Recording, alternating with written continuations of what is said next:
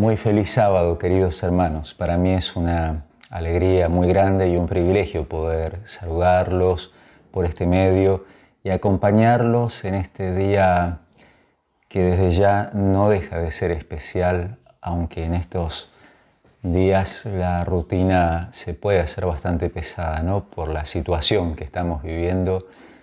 Sin embargo, qué maravilloso el amor de nuestro Dios, de nuestro Creador, que aún dentro de esta rutina podemos sentir hoy que es un día distinto, un día especial.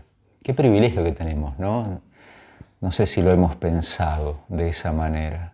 El Señor realmente ha marcado su día. Eh, sabemos que la palabra de Dios nos dice santificado y eso significa marcado, puesto aparte. Y el Espíritu Santo nos lo hace sentir hoy. Gracias a Dios por este sábado. Y gracias porque podemos compartir su palabra, la palabra del Señor en este día, para invitarlos a que abramos la Biblia juntos.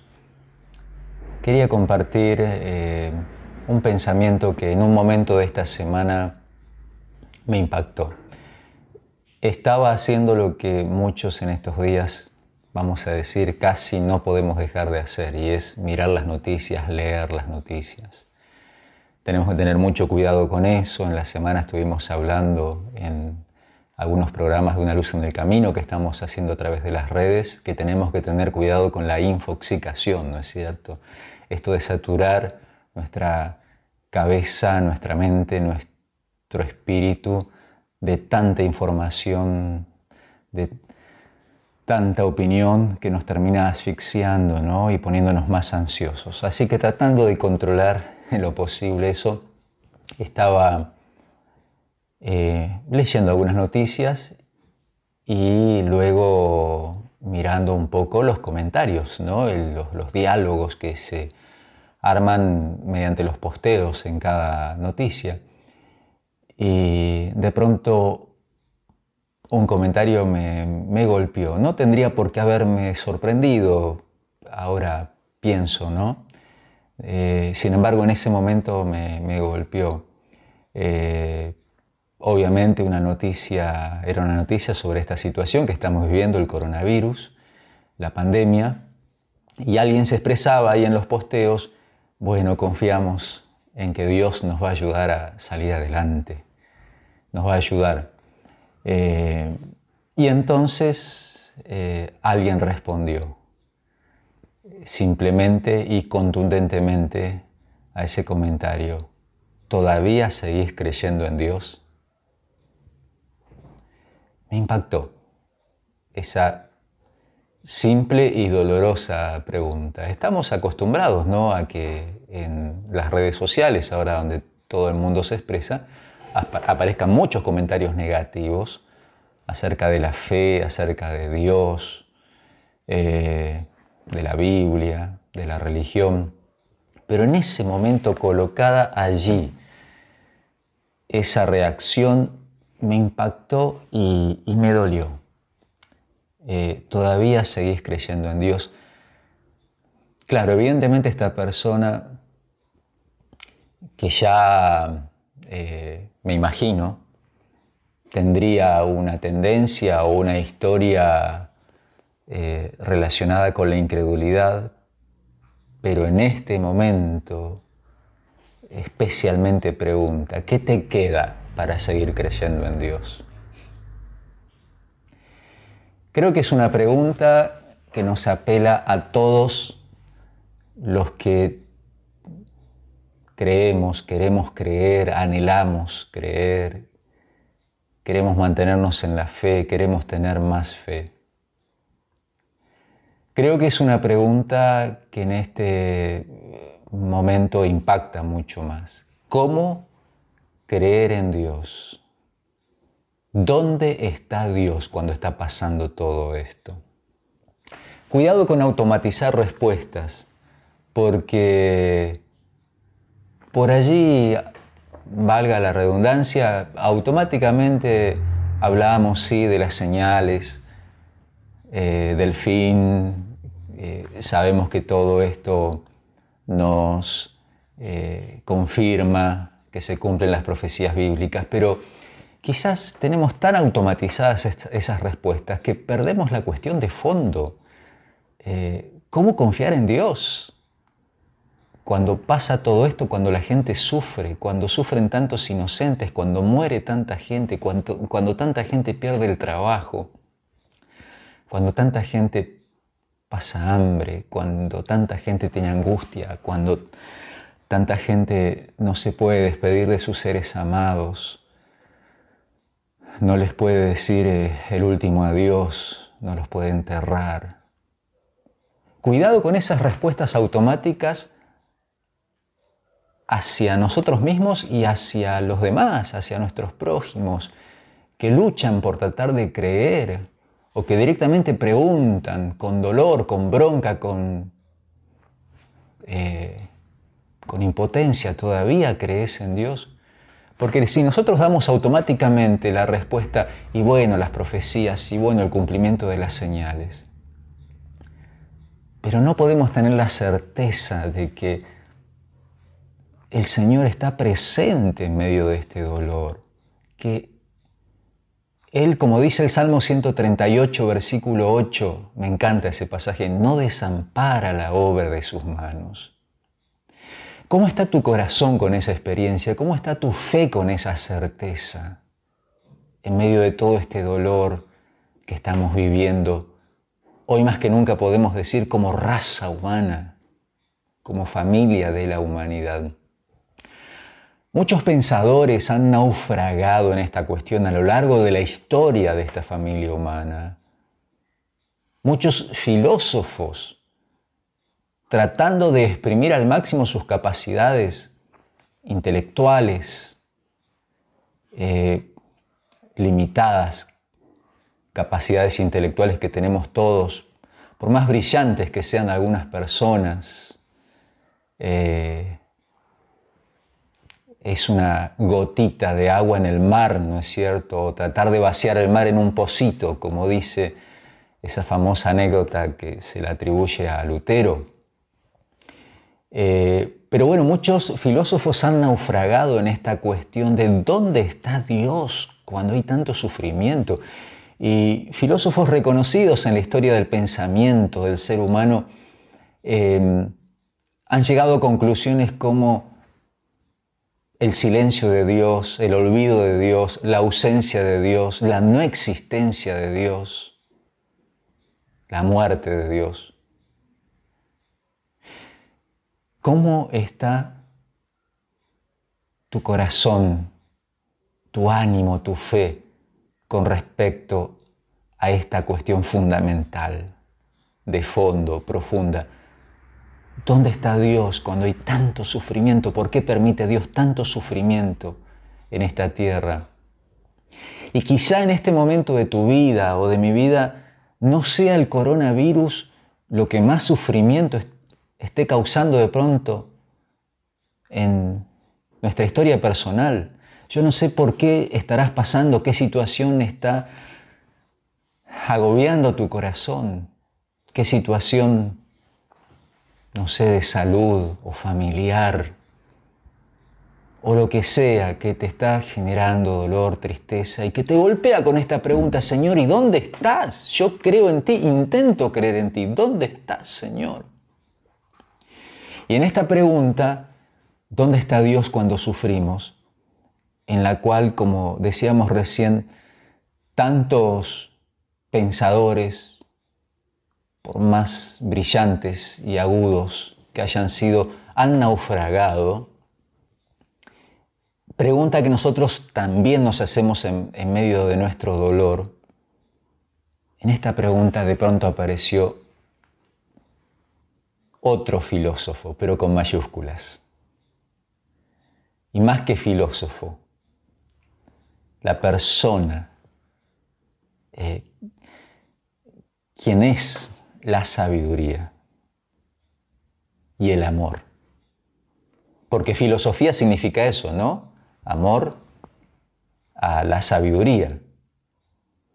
Pero este filósofo con mayúsculas es la persona sabiduría y es la persona amor Jesús, nuestro Salvador, el Hijo de Dios, vino a responder esta pregunta, pero yendo más allá de las palabras. Los filósofos agotaron, permítanme esta expresión, escurrieron sus mentes tratando de encontrar respuestas. La diferencia con este filósofo con mayúsculas, nuestro Señor Jesucristo, la persona sabiduría, es que Él no se quedó solamente en las palabras, sino que Él es el verbo, el verbo hecho carne, o sea, la palabra viviente, no abstracta solamente, sino viviente. Y vino a morar con nosotros, dice San Juan capítulo 1, y su palabra, la palabra del filósofo con mayúsculas, entonces sí nos trajo la respuesta. Y nos sigue dando hoy la respuesta, ¿dónde está Dios cuando sufrimos? Si, si existe Dios, porque hay sufrimiento? Si existe un Dios de amor, ¿por qué la gente sufre? ¿Dónde está Dios en medio de todo este sufrimiento? abrimos la palabra de Dios y leamos juntos, como el verbo hecho carne, la palabra viva en acción, nos da su respuesta. Marcos capítulo 7, vamos a leer aquí un pasaje muy particular, porque es un milagro, vamos a decir, podríamos decir, distinto que hizo Jesús para dejarnos especialmente eh, la respuesta,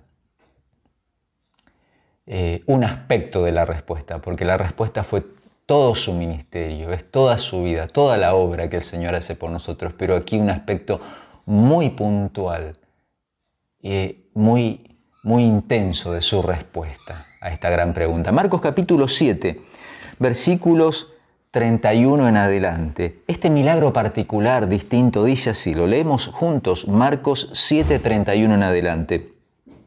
Volviendo a salir de la región de Tiro, vino por Sidón, al mar de Galilea, pasando por la región de Decápolis. Le trajeron un sordo y tartamudo y le rogaron que pusiera la mano sobre él. Antes de seguir avanzando en la lectura, veamos eh, algunos detalles de estos dos primeros textos. Estamos en Marcos capítulo 7 versículos 31 y 32. El versículo 31 nos dice que el Señor iba pasando por la región de Tiro. Eh, por Sidón, a ver, dice, volviendo a salir, salía, perdón, de la región de Tiro, eh, iba por Sidón al mar de Galilea pasando por la región de Decápolis. Este detalle es muy importante. La región de Decápolis era la región Transjordania. Déjenme representarlo de esta manera. El río Jordán dividía, lo voy a poner de frente para ustedes, dividía hacia el oeste eh, las tierras de Israel y hacia el este, Transjordania, las tierras paganas. Decápolis, las diez ciudades, si eso significa eh, el término griego Decápolis, diez ciudades, eran una serie de ciudades que estaban de este lado, Transjordania, hacia el este, donde el paganismo era mm, lo que reinaba en cuanto a, la vida espiritual allí, por llamarla de alguna manera. Este detalle es muy importante. Y el texto eh, nos va a señalar por qué era, este, es tan importante este detalle. ¿sí? Jesús iba por esa zona, esa región de oscuridad espiritual. Versículo 32. Y allí le trajeron un sordo y tartamudo, y le rogaron que pusiera la mano sobre él. En ese lugar, en esa región de paganismo, de superstición, de oscuridad espiritual, de pronto, esta gente, buena gente, qué bendición tener amigos que nos quieren ayudar en nuestra vida espiritual. En estos días de paso, vamos a decirlo. Tenemos que estar encerrados, pero cuidado con estar aislados. No dejes de conectarte. Gracias a Dios que tenemos la tecnología para hacerlo. No dejes de conectarte con personas que ayuden a tu fe. Y acá, buena gente, estos amigos llevan a esta persona sufriente, la llevan a Cristo. Algo habrían escuchado de Él seguramente, algo conocerían, alguna fe básica tenían. Y se preocupan por su amigo, que tenía toda una historia de sufrimiento, que era sordo y tartamudo. Hablaba con dificultad, traduce por ejemplo la Biblia de Jerusalén. ¿Y por qué hablaba con dificultad? ¿Por qué era tartamudo? Muy probablemente porque era sordo de nacimiento y al ser sordo de nacimiento no había aprendido a hablar. Qué historia triste, qué dolor, qué carga, qué mochila, cuánto sufrimiento. Vaya a saber la edad de esta persona toda una vida llevando esta mochila encima, una historia de tanto dolor. Pero estos buenos amigos escuchan que hay un maestro judío, un joven rabino que eh, parece que era distinto, que, que venía este, con otro propósito, con otro poder, con otro espíritu, con amor, y se animan a buscarlo y le llevan allí a su amigo doliente. ¿Y qué dice el versículo 33? O el 32 todavía. Le ruegan al maestro que ponga su mano sobre él. Y el versículo 33. ¿Qué hizo Jesús? Acá viene el milagro distinto para eh, darnos una respuesta muy especial, muy fuerte con respecto a la gran pregunta, ¿dónde está Dios? Cuando sufrimos, cuando sus hijos sufren. Versículo 33. Entonces Jesús, apartándolo de la gente, le metió los dedos en los oídos, escupió y tocó su lengua. Y luego levantando los ojos al cielo, gimió y dijo, Efata, que es arameo y quiere decir, sea abierto. Al momento fueron abiertos sus oídos, se desató la ligadura de su lengua y hablaba. Bien, maravilloso. Pero ¿por qué Jesús hizo este milagro diferente? Veamos algunos detalles. Versículo 33. Jesús lo apartó de la gente. Esto es muy importante. ¿Por qué Jesús aparta a este sordo y tartamudo allí del público que ya se había amontonado? Los curiosos que siempre están ayer, hoy, siempre. ¿Por qué Jesús lo aparta? Número uno, acá cobra mucha importancia el detalle de que estaban en Decápolis, en Transjordania, en zona de oscuridad espiritual, de paganismo. Jesús no quería que la gente entendiera que de pronto Él era un brujo más, un hechicero más, eh, alguien que practicaba alguna de las artes mágicas de aquella cultura y que ahora estaba dando este show. El Señor cuida, y este es un detalle muy importante para nosotros, cuida a cada uno en su, etapa de, desarrollo espiritual. La gente allí no iba a entender lo que Jesús estaba a punto de hacer, así que por eso lleva aparte a este sordo y tartamudo. Pero segunda razón, tan importante como la primera, esta segunda razón es que Jesús le quiere decir a esta persona sufriente, que le importa personalmente su situación, que él no es un número más, no es uno más de los tantos sordos y tartamudos de Decápolis, no es un número más de los que tienen historias tristes y dolorosas, no es una estadística más entre las personas enfermas. Mientras estos días la pantalla publica minuto a minuto tantos contagiados, tantos fallecidos, tantos sanados, etcétera, etcétera. Duele ver esos números, ¿no? Duele obviamente por la tragedia que significa todo esto, pero duele también porque nosotros los vemos como números que van cambiando minuto a minuto. Cuando cada uno de esos números son vidas, son historias, son sueños, son lágrimas. El Señor no te ve como un número más. No sé qué dolor estará golpeando tu vida en este momento y en qué estadística estarás entrando. Si los que sufren esto, los que sufren lo otro, los que tienen depresión, los que tienen ansiedad, los que tienen la familia eh, este, desajustada, disfuncional, eh, los que tienen tal problema de salud. Y entramos así en las estadísticas, ¿no? Los que vamos a la iglesia, los que no vamos, los que somos así, así.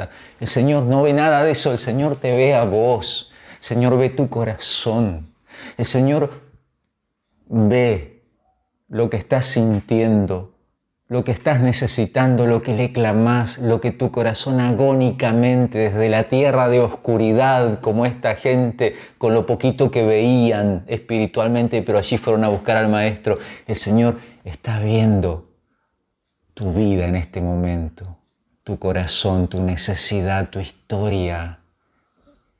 Y Él quiere, Él quiere acercarse personalmente a vos quiere tener un encuentro a solas con vos. Está esperando que le permitas ese encuentro.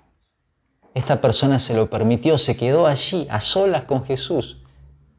Y acá viene finalmente esto, tan extraño que hace Jesús. Decíamos, metió los dedos en los oídos.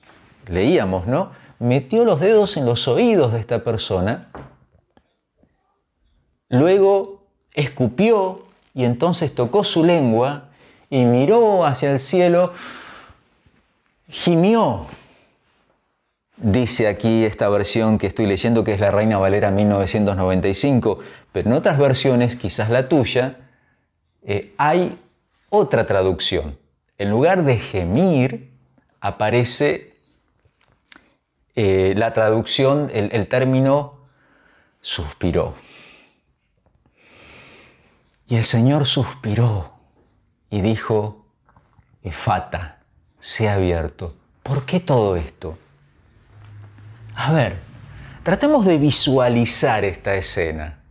Una vez más, el Señor está a solas allí con, con esta persona sorda y tartamuda. Nadie más ve. Mete sus dedos en los oídos de esta persona Luego, escupe. Entonces toca su lengua. Entonces, gime, suspira y dice, efata. Y se produce el milagro, sus oídos se abren, esa lengua se desata. Una última vez pregunto, ¿por qué todo esto? Porque el Señor directamente no le pudo haber dicho, vete, tu fe te ha sanado, como muchas veces lo había hecho. ¿Se te ocurre por qué?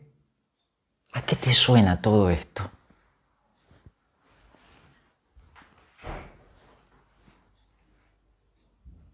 ¿A, qué suena? No es un lenguaje de mímicas. No es un lenguaje, podríamos decir, para sordos. Yo veo esto en el texto no hay nada que lo contradiga. Así que me permito encontrar esto en el texto y el marco, el contexto de esto es el maravilloso amor de nuestro Señor, el amor de nuestro Dios que siempre hace todo lo necesario y más para poder comunicarse con nosotros, para poder decirnos estoy acá, estoy presente, no me fui, no me olvidé de vos, Estoy presente en tu dolor, estoy presente en tu historia, lo que te está pasando me importa. Y rompo la barrera que tenga que romper con tal de llegar a tu lado y de hacerte ver de, de alguna forma cuán importante sos para mí. Y con esta persona habló lenguaje de señas, se comunicó en lenguaje de señas, en lenguaje para sordos. Metiendo los dedos en los oídos, le habrá dicho de alguna forma, están a punto de ser abiertos. Luego, tocando su lengua y escupiendo, de alguna forma le estaba diciendo, sea lo que fuere que está trabando tu lengua, está a punto de ser desalojado, será echado de allí y podrás hablar. Pero entonces levanta los ojos al cielo para hacerle ver, y esto no va a suceder simplemente porque soy un curandero que se cruzó en tu camino, uno más aquí de estas tierras, sino porque hay un Dios, hay un Dios, un creador en el cielo que no se ha olvidado de ti, que sabe tu historia, que está contigo en tu historia y que ha venido a abrazarte y hasta hablar lenguaje de señas para que entiendas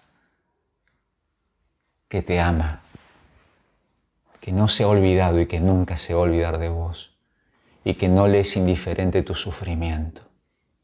Y entonces, mis hermanos, mis amigos,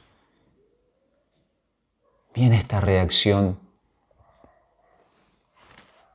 tremenda de Dios en la persona de su Hijo Jesús.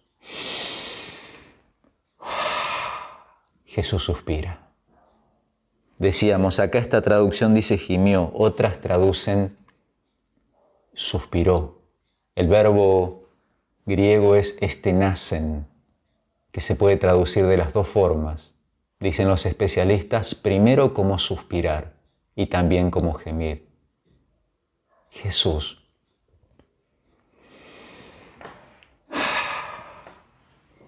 No pudo evitar el suspiro. Desde lo más profundo de su corazón salió su suspiro por el dolor de esta persona. Yo no sé cómo decirlo, pero Jesús no pudo mantener la compostura, no sé, le importa tanto tu dolor y el mío, que la situación, permítanme expresarlo en, estos términos tan, tan limitados, tan insuficientes, la, la situación lo desborda, tu dolor le importa demasiado, Él no está ausente. Suspiró como diciéndole al Padre, Padre, esto nunca fue pensado así. No lo pensamos así en un principio. Estos oídos nunca fueron hechos para que estén cerrados. Esta boca nunca fue hecha, nunca fue pensada para que tropiece. Esta persona, este amado hijo, nunca pensamos su vida para que sufra de esta manera, pero acá está sufriendo. Y en ese suspiro tenemos una doble seguridad, que el Señor está con nosotros cuando nos toca sufrir a lo largo de toda nuestra historia. Está con nosotros. Y segundo, que a Él le importa tanto, tanto su sufrimiento, que hizo todo lo necesario y lo posible y lo imposible para asegurarnos que un día se terminará este sufrimiento. Y que un día, además de haber abierto nuestros oídos, haber abierto nuestra boca, darnos fuerzas para seguir adelante en esta vida, un día nos sanará definitivamente y ya no habrá más oídos cerrados, bocas que tropiecen, cuerpos que sufran, mentes dolientes, coronavirus, cuarentena, despedidas, lágrimas, angustia, se terminará. Porque a Dios le importa nuestro sufrimiento y Él no está mirando para otro lado. No está en silencio, no está ausente, no se olvidó. Siempre estuvo y estará. Y tiene que soportar suspirando todo este dolor para que se termine de cerrar la historia del gran conflicto que conocemos que está en la palabra. El Señor nos dice que Él tiene que soportar hasta cierto punto el mal y ese punto se está colmando para que quede demostrado para siempre, por la eternidad, para todos sus hijos en el universo, que no tiene sentido intentar vivir desconectados de Él, creyendo que nuestra voluntad puede llegar a ser mejor que, la de, su amante voluntad. Por eso el Señor está soportando todo esto. Sos papá, sos mamá, yo soy padre. Tan solo pensemos cuánto nos duele más el dolor de nuestros hijos que nuestro propio dolor y cuánto quisiéramos hacer para aliviarlos y cuánto agonizamos cuando no los podemos aliviar de ese dolor y solo tenemos que esperar. Imagínate todo el dolor de Dios. Él ya quisiera ser así y acabar con todo este dolor. Él suspira, gime y nos dice, falta poquito, falta poquito. Y en lo poquito que falta, voy a estar presente a cada segundo y a cada instante, abrazándote, suspirando y llorando contigo si hace falta, y tocando las partes heridas de tu vida, tocando las partes sufrientes de tu vida, para darte fuerzas para seguir adelante. Así como tocó los oídos y la boca de esta persona sorda y tartamuda, ¿Qué partes de tu vida necesitas que el Señor toque y sane?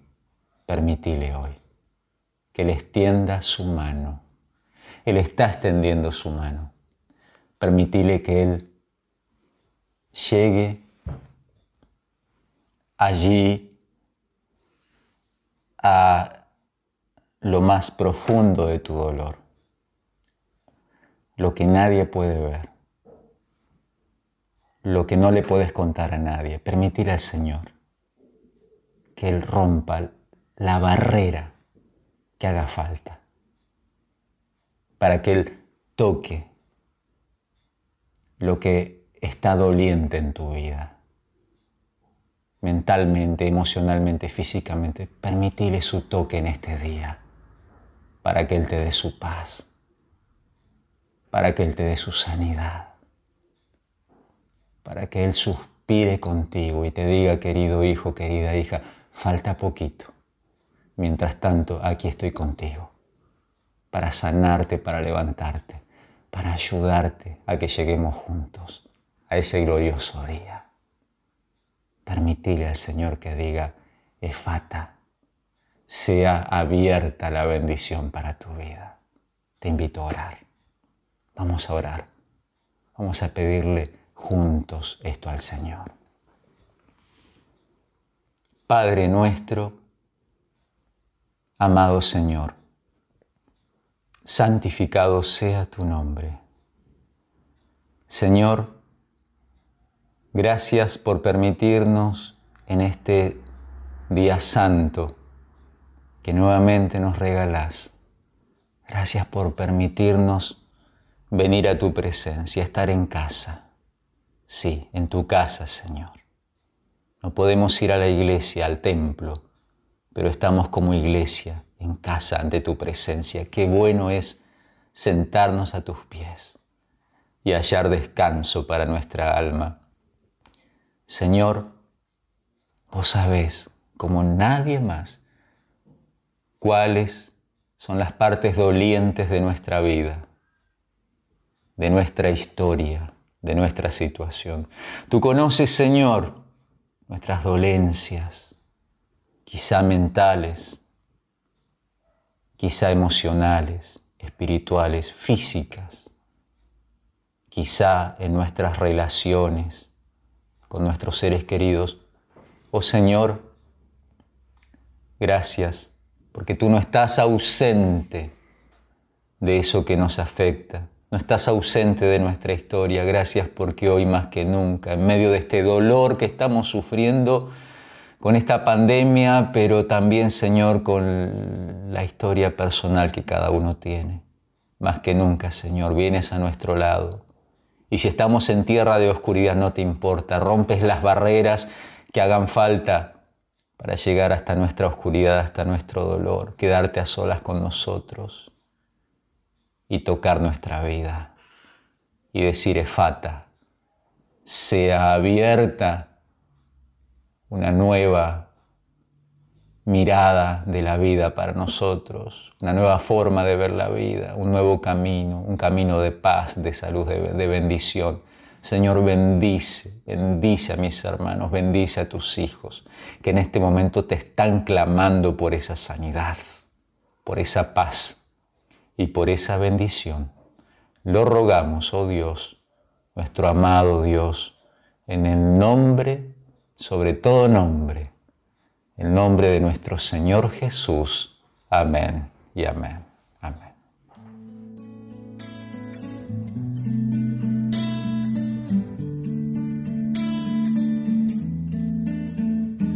Jesús Salvador, tú eres mi amigo fiel, me creaste, tú ves todo mi ser, asombrada estoy que me das tanto amor, a pesar de lo que soy. Jesús Salvador, tú eres mi amigo fiel.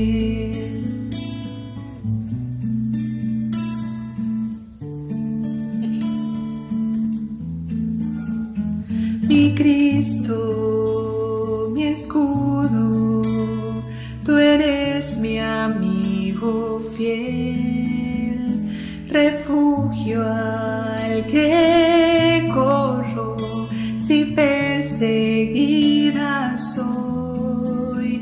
¿Y por qué temeré si me das salvación y en tus brazos siento amor?